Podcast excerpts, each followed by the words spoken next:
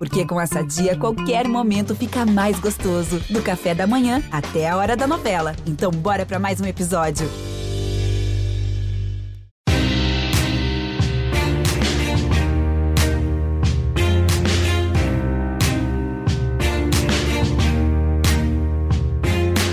Olá, ouvintes do GE, eu sou Rodrigo Capello, este é o Dinheiro em Jogo. Hoje nós vamos falar sobre vôlei, sobre Superliga.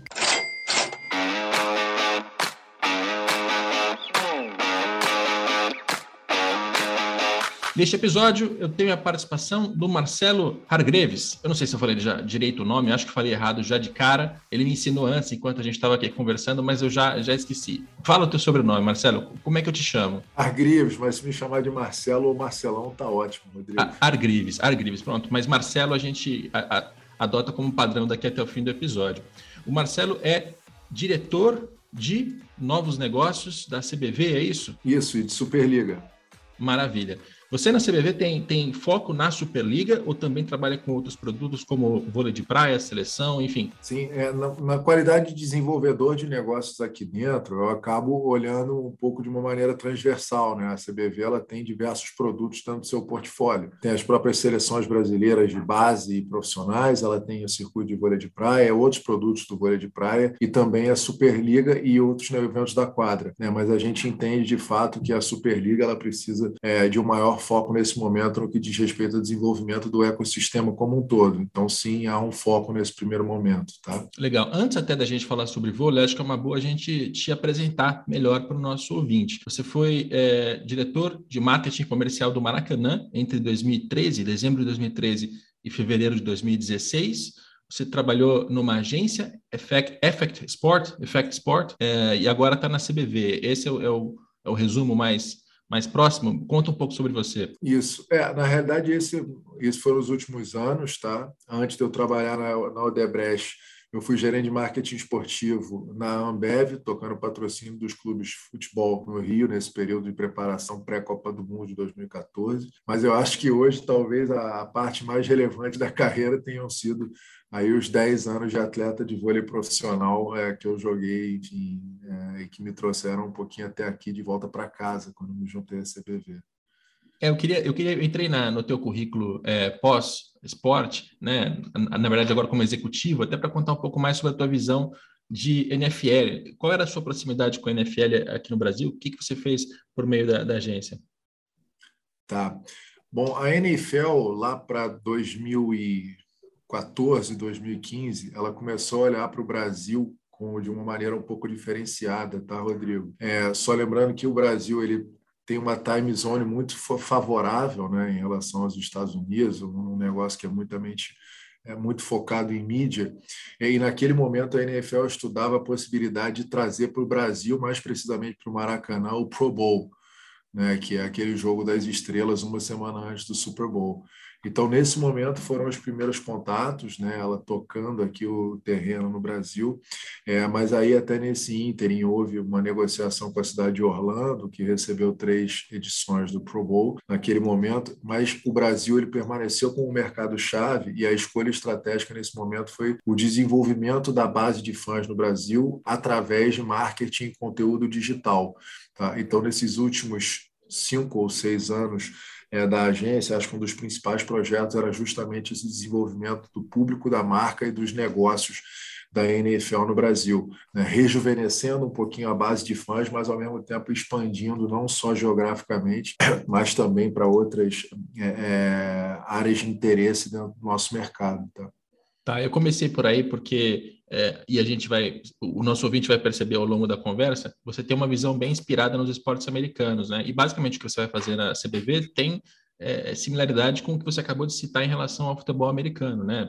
Encontrar novos públicos, expandir, engajar e de um jeito mais ligado ao entretenimento. Tô, tô muito errado aqui na, na dedução inicial que eu fiz? Não, é, isso é perfeito. Assim, eu não sei se eu atrelaria uma visão ao esporte americano, mas eu acho que seria também lugar comum dizer que os principais benchmarks do mundo, né, nas ligas esportivas, estão nesse mercado. É óbvio que a gente vê alguns exemplos de sucesso muito grandes em outros mercados, Premier League, La Liga, é, enfim, UEFA Champions League, enfim, alguns outros modelos que alguns eu tive a oportunidade de acompanhar mais de perto, outros nem tanto, é, mas eu acho que existem diversos componentes é, das ligas americanas que sim podem ser usados aqui. Mas eu acho que o mais legal de tudo é que se você falar um pouquinho disso que você acabou de dizer aí com uma visão correta daquilo que a, gente, que a CBV quer fazer, que a gente quer fazer aqui dentro para a Superliga, ela não é só uma visão é, para esse segmento de ligas, né? mas é uma visão de desenvolvimento de produto e desenvolvimento de negócios em geral, né? Por, a partir do momento que se trata de um foco maior no público do que no seu produto em si. É, a tua chegada na CBV ela é recente, né? Você entrou em junho de 2021, tem cinco meses agora de trabalho, certo? Isso, exatamente e entra numa administração que também é nova, né? Porque em fevereiro, pouco antes, né? Três meses antes da sua chegada, três, quatro meses, a CBV anunciou como CEO a Adriana Berrar. Então, eu queria que você contasse para a gente é, o que é essa nova administração em termos de visão, de, de ideias, planos. Né? A gente vai falar aqui muito mais de, de planos e de intenções do que de, de, resultados concretos, de fato, pelo tempo de administração. Então, eu queria que você contasse um pouco mais sobre essa, essa nova turma que assumiu a CBV? Tá. Eu acho que, primeiro de tudo, eu acho que o, a, a CBV ela foi muito feliz na escolha da Adriana, porque se, se a gente fizer um mapeamento de mercado, talvez ela seja uma das poucas figuras que preencha, na minha opinião pessoal, é, quase tudo aquilo que de fato a gente precisa. Primeiro que é uma atleta com um histórico que não dispensa comentários, mas que ao mesmo tempo trabalhou muito fortemente na sua formação e experiência. Então, assim, acho que ela traz uma abordagem é, muito complementar e muito refrescante também para tudo aquilo que sempre foi feito com qualidade, né, e, e pavimentando ali o caminho. Então, acho que nessa chegada dela, ela, eu só vinha conhecer de fato essa visão dela depois né? Muitas coisas é, vinham de encontro com aquilo que eu acredito, com aquilo que o Cláudio acredita, com a Elisa acredita, que são profissionais que também chegaram nesse momento e que vieram de mercado, muitos deles de iniciativa privada, outros é, de empresas é, públicas também, mas de fato externas ao, ao ambiente esportivo, né, ao ecossistema é, esportivo, é, que a gente congrega numa visão muito grande de desenvolvimento né, de uma visão de que o, a, CBV ela tem de fato um papel de desenvolvimento humano, de desenvolvimento esportivo, desenvolvimento do cenário é, do voleibol no país, mas que de fato isso passa por uma é, administração muito eficiente, focada em superávit, que é justamente esse superávit que vai é, subsidiar ainda mais investimentos no desenvolvimento esportivo.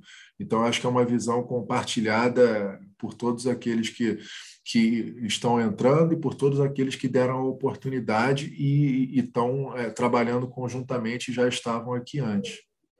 Maravilha. O, o, Marcelo citou o Cláudio e a Elisa. Eu vou apresentar, porque os dois estão aqui na sala, não estão falando, mas estão aqui na sala. O Cláudio Thompson, ele chegou para assessorar a área de comunicação e de marketing, e a Elisa, Elisa Lopes, estava trabalhando na Globo até muito pouco tempo atrás. São dois, dois, rostos, dois rostos novos dessa administração. É, e aí, a Superliga está para começar, né? Até acho que no momento da publicação desse podcast já vai ter começado, mas o que, que você tem de, de novidade em relação a essa largada? É, qual é o ponto que vocês estão hoje e onde vocês querem chegar? Tá, é, como você falou, assim, foi pouco tempo da chegada e eu acho que a gente precisou começar por aquilo do o, o, trabalho de base. E acho que o trabalho de base, e ao mesmo tempo é o mais difícil, na minha opinião, ela está de fato em é, é, ouvir muito mais do que falar, né? todos aqueles players do ecossistema como um todo, que é hiper complexo. Né? A confederação ela é, congrega todas as federações estaduais, né, que por sua vez tem seus clubes filiados, que por sua vez tem os atletas né, que são é, é, federados, né, ligados aos clubes, além de ser composto por todos aqueles outros entes externos, né, que são os patrocinadores, parceiros de mídias, prefeituras, né, ou as praças que têm os clubes, é, que recebem os clubes, arbitragem, enfim. Então, acho que a gente tem um trabalho muito grande de ouvir, mas é, grande parte desse trabalho no início é justamente o de compartilhar essa visão que a gente começou a falar aqui agora.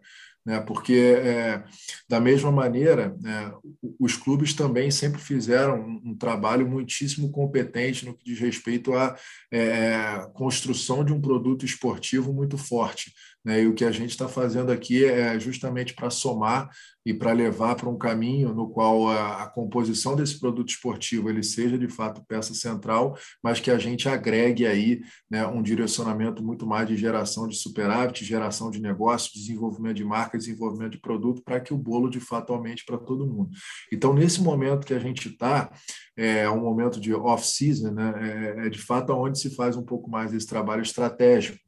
Então, a gente passou por é, é, reuniões estratégicas técnicas, né, qual você define é, questão de calendário, questão de tabela, questão de, de regulamento da competição, mas também a gente dividiu muito de estratégia de marketing, comunicação e mídia é, com os clubes já no nível estratégico para os próximos anos.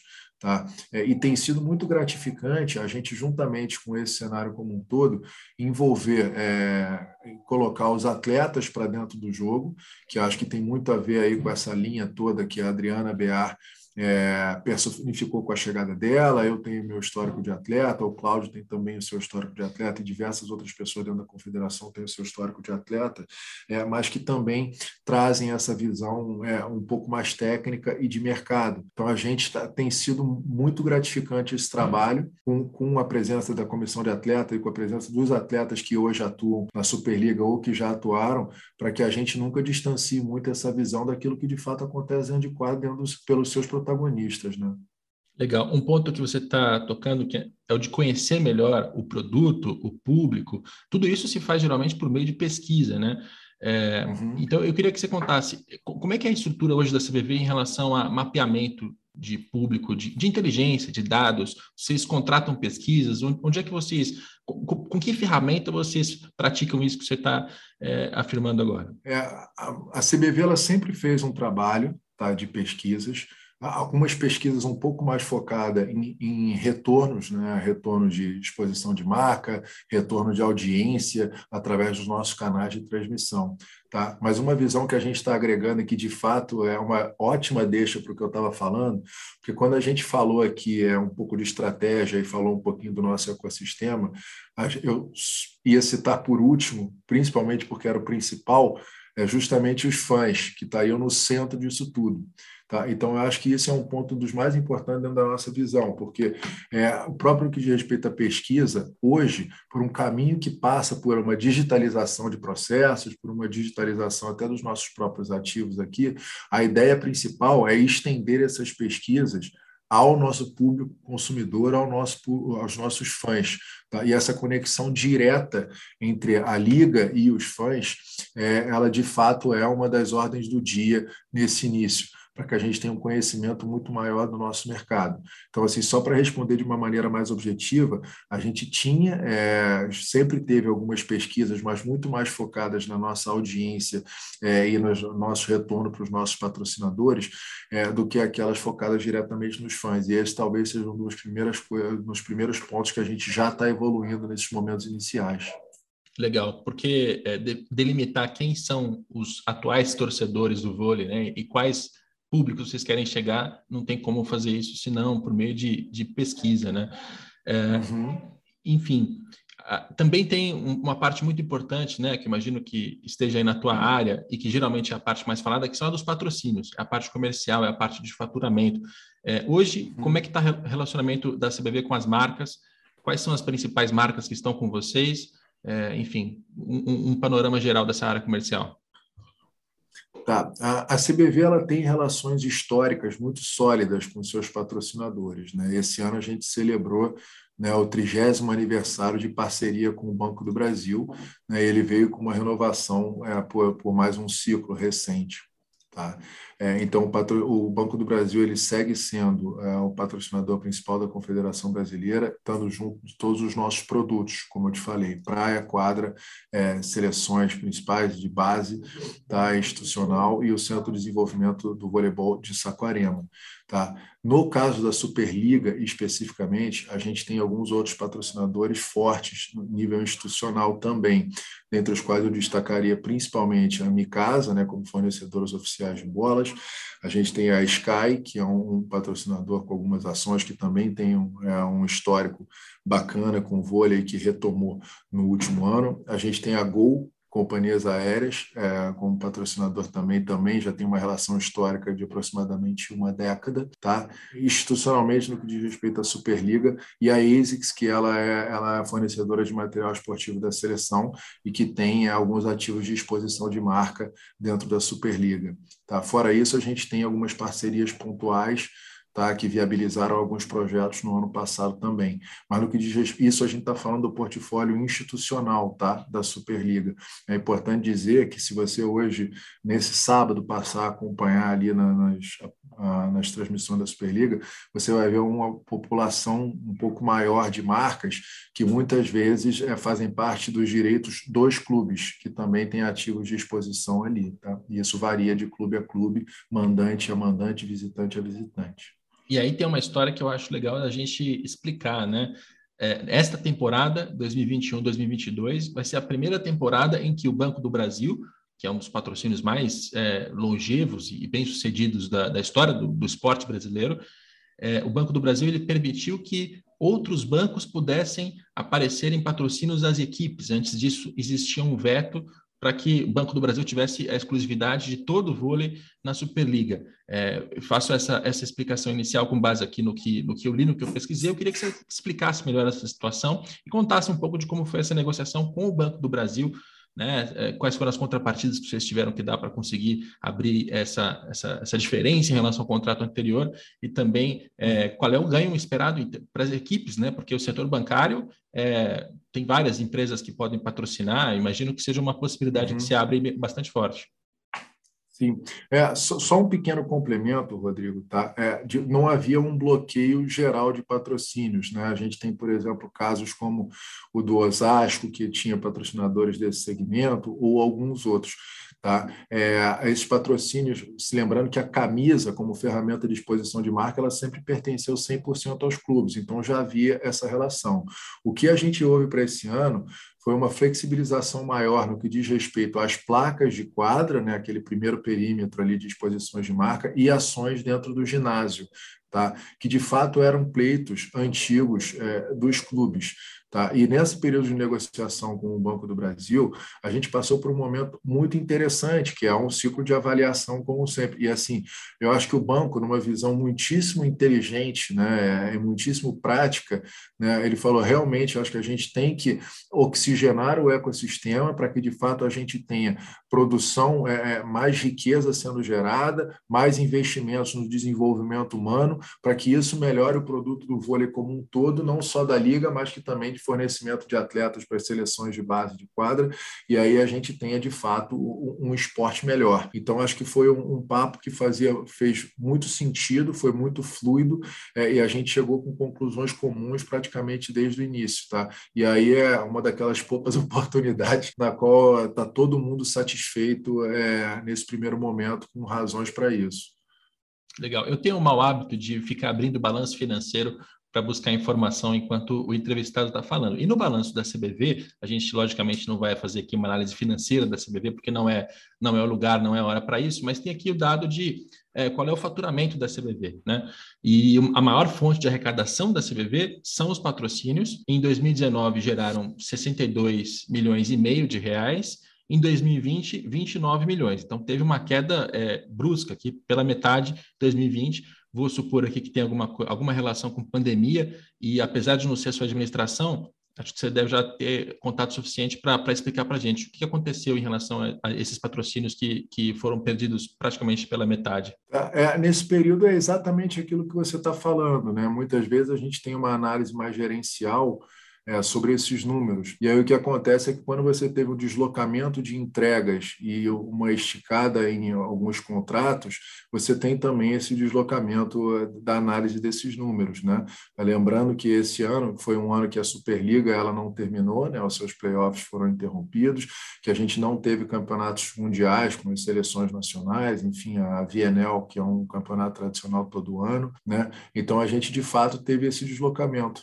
Legal. De um, de um ano para o outro, tá? E aí, um outro recorte aqui que é possível, que ajuda o nosso ouvinte a, a dimensionar o tamanho disso, é, desses 29 milhões de reais em patrocínios em 2020, 27 milhões dizem respeito a patrocínio de seleções de quadra e de praia, e 2 milhões dizem respeito a patrocínios de jogos e eventos. A Superliga está uhum. nessa, nessa, parte menor. Então, uhum. é, também vou supor aqui que é um desafio teu aumentar esse valor, né? Trazer mais dinheiro por meio do campeonato nacional não só das, das seleções, que em, em, todas as confederações funciona assim também. Se você olha lá no balanço do CBF, é muito parecido. seleção brasileira uhum. de futebol traz a maior parte do dinheiro, campeonatos nacionais, muito, muito menos. Né? Até aqui no caso da, da CBV, a proporção não é tão, tão diferente quanto no futebol. Mas, enfim, é, qual é o teu, o teu, a tua missão em relação a patrocínios dos eventos, dos jogos? Tá. É, eu acho que talvez esse seja um dos pontos mais interessantes de todo, Rodrigo, porque tem muito a ver com tudo aquilo que para nós é, é, é, muito estratégico, né, para essa visão que a gente está trazendo e procurando agregar.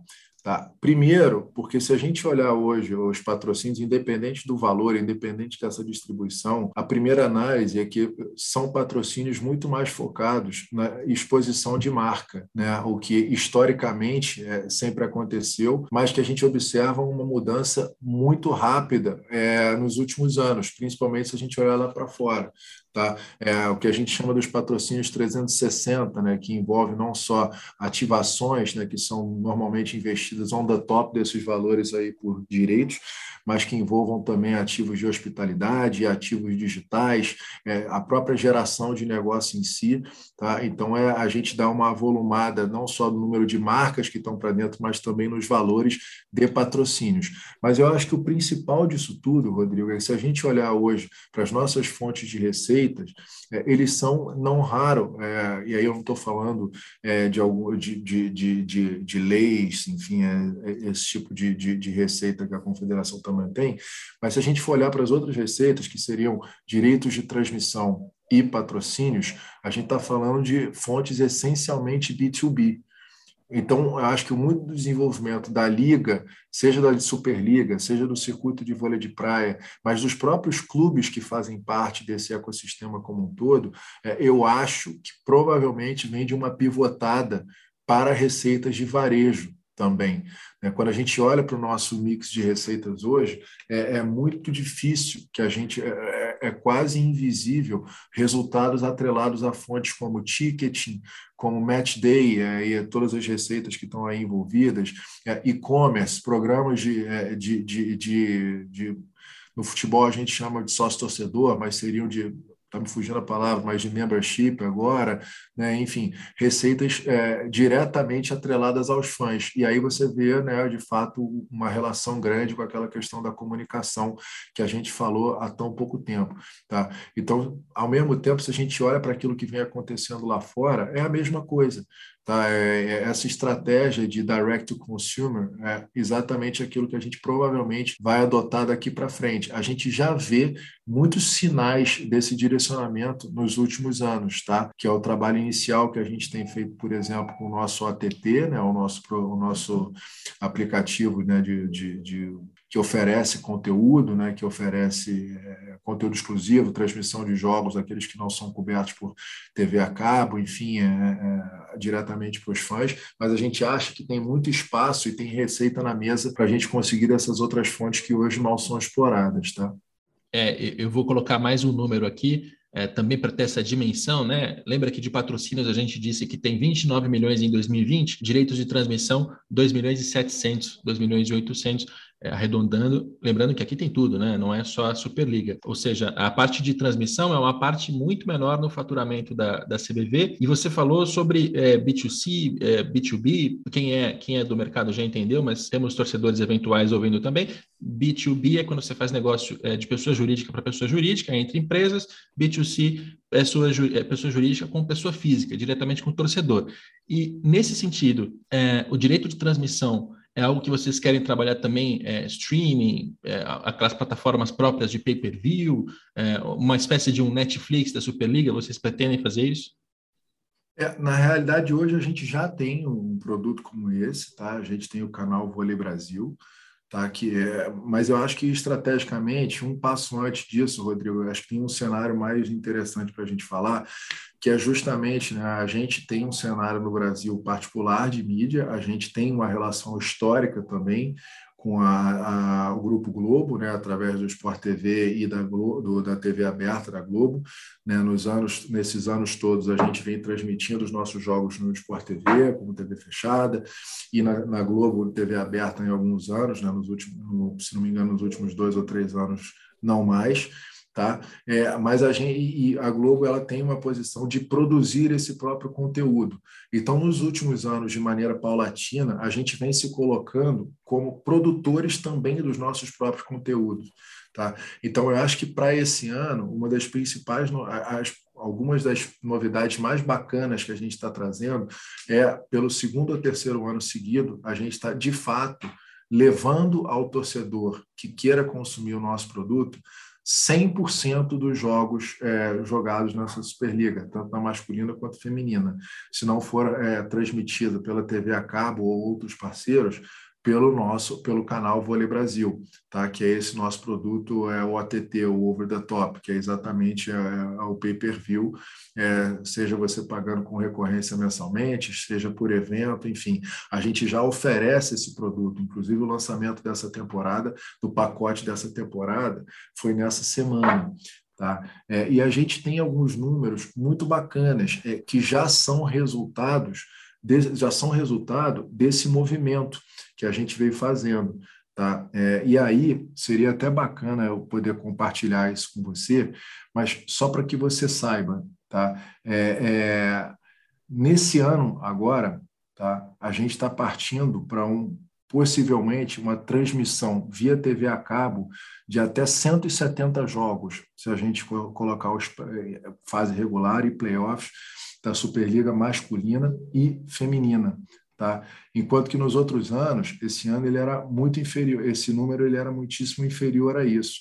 Tá? Só que quando esse número ele era muito inferior a isso tudo que a gente está te falando, a gente tinha alguns casos nos quais alguns clubes tinham apenas um jogo seu transmitido, e era transmitido no total, porque o nosso único parceiro era de fato a TV a cabo, então um, um, um time tinha um, um, jogo transmitido. Hoje a gente parte, além de transmitir 100%, de uma realidade que transmite 100% dos jogos, a gente, é, nesse, para esse novo momento, a gente vai ter ali uma média de, no mínimo, cinco jogos transmitidos por equipe, o que dá um esporte que tem dentro do seu mix de receitas a patrocínio de exposição de marca como a sua principal, é, a sua principal é, fonte né, de sustentabilidade, você torna disso um produto muito melhor, né? Você torna um resultado sobre o investimento muito melhor. É, então, esse foi um passo muitíssimo importante para aquilo que a gente construiu já nesse momento de, de, de uma visão um pouco mais voltada para o produto de mídia e entretenimento. É, essa sempre foi uma trava de, de esportes olímpicos de maneira geral, né? Você tem